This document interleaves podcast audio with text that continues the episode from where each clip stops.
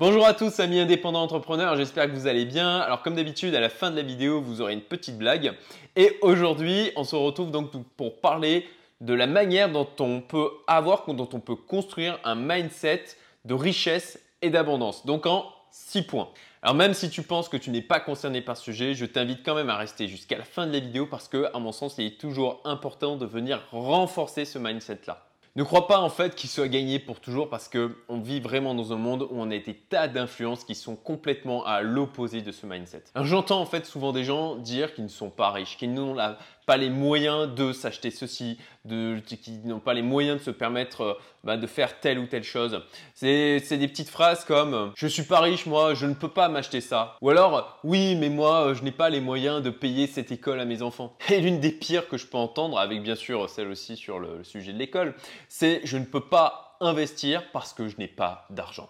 Et cette dernière, en fait, me dérange particulièrement, surtout quand je vois que ces mêmes personnes bah, se sont achetées la dernière euh, télévision 4K ou alors se payent un voyage de 3000 euros pour leur anniversaire de mariage ou ont acheté le dernier iPhone qui vient de sortir ou la dernière console de jeux vidéo. Mais sérieusement, donc c'est pas toi qui choisis dans quoi tu mets ton argent? Tu n'as donc pas de prise d'emprise sur tes actes. Tu n'es que le jouet en fait de cette société de consommation qui va te pousser à acheter ces trucs-là. Et eh oui, je sais, on revient encore sur le sujet de la responsabilité. Mais je pense que c'est une erreur énorme si on veut attirer à soi plus de richesse et d'abondance.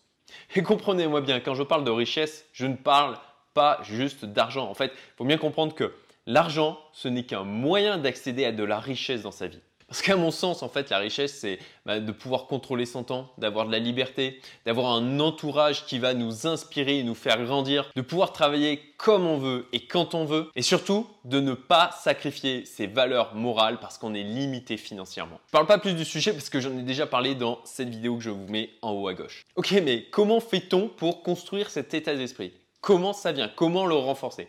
Ben, Je vais donc donner les six points, six points essentiels mon sens. Premier point, entoure-toi de personnes qui sont riches, responsables et optimistes. L'entourage, l'entourage, l'entourage, c'est ultra puissant. Ça va vous permettre de simplifier votre progression, d'élever votre norme, d'activer vos neurones miroirs. C'est quelque chose que j'ai déjà traité. Je vous mets aussi le lien ici en haut à gauche. Deuxièmement, lis des biographies et des livres de personnes qui sont pour toi des exemples de ton idéal de réussite. Pour moi, c'est Elon Musk, Chet Holmes, Robert Kiyosaki, Craig Valentine, etc. Troisième point, rappelle-toi de tout ce qui est positif dans ta vie, de tout ce que tu as déjà la chance d'avoir. Ce point est en fait ultra important.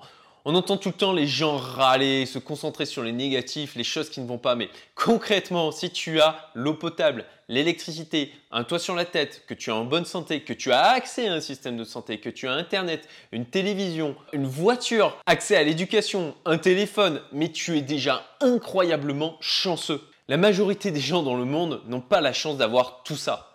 Donc c'est très facile de se concentrer sur le négatif et de d'oublier rapidement tout le positif qu'il peut y avoir dans nos vies. Donc pour ça, c'est simple. Moi, ce que je fais, c'est que j'ai fait une liste de toutes les choses qui vont bien dans ma vie et je la relis tous les jours. Oui, je dis bien tous les jours parce que vraiment, notre cerveau, pour des raisons de survie, va tout de suite essayer de se concentrer sur tout ce qui ne va pas. Le négatif va avoir dix fois plus d'emprise sur toi que le positif.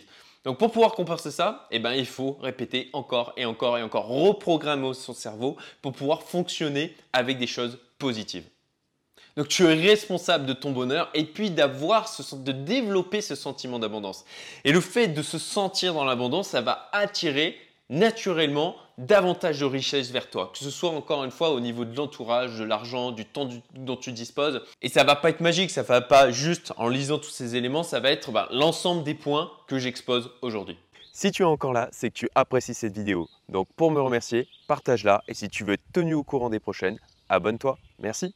Quatrième point, tu élimines les personnes qui sont toxiques de ta vie. Parce que je suis sûr que tu as des gens comme ça autour de toi qui sont tout le temps en train de se plaindre, pour qui jamais rien ne va, pour qui il y a toujours un problème. Et ça, c'est extrêmement toxique pour ton bien-être et l'état d'esprit que tu vas avoir de ton côté. Je dirais même en fait qu'ils empoisonnent ta vie. Donc juste fuis-les, fuis-les. Cinquième point, sois généreux. Oui, oui, je dis bien généreux. Parce que quand on est généreux, on va se construire une réputation par rapport à ça. Et on va attirer des personnes qui vont aussi être être dans cette dynamique-là. Alors il faut faire attention bien sûr à ne pas l'être trop parce que là du coup on va euh, ben, attirer à nous des profiteurs. Et c'est pour ça qu'il y a ce deuxième point qui est ultra important, c'est d'être généreux mais avec discernement. Pour que vous compreniez ce concept, je vais vous l'illustrer avec un dicton. Donne du poisson à un homme qui a faim, il aura faim demain. Apprends-lui à pêcher, il n'aura plus jamais faim. Et eh bien en fait, c'est la même chose que vous devez mettre en place au niveau de votre générosité. C'est d'aller aider les gens de manière à ce qu'il n'ait plus la nécessité de vous redemander la même chose le lendemain. Et là-dessus, en fait, on revient encore au triangle dramatique, au triangle de Karpman.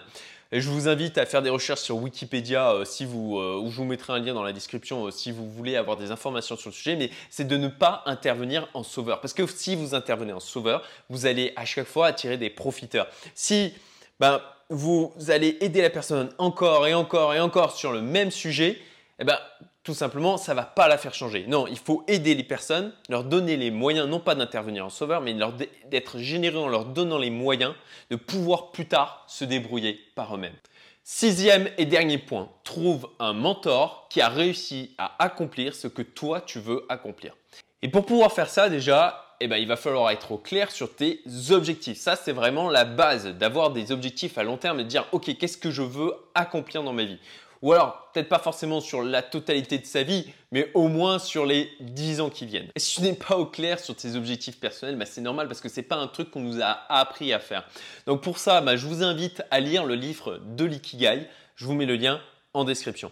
Parce que c'est absolument indispensable de savoir où tu veux aller. Ça va te donner une clarté incroyable dans ta vie et ça va nourrir bah, ton bonheur, ta motivation et tout simplement ta réussite. Donc une fois que tu as tes objectifs, bah, trouve des personnes qui se sont rapprochées de ces objectifs-là et tu n'es pas obligé de les côtoyer directement, de les côtoyer physiquement. À l'heure aujourd'hui d'Internet on a accès à une source d'inspiration incroyable, tu peux très bien les suivre bah, via leurs articles, leurs vidéos, leurs podcasts, leurs livres, etc.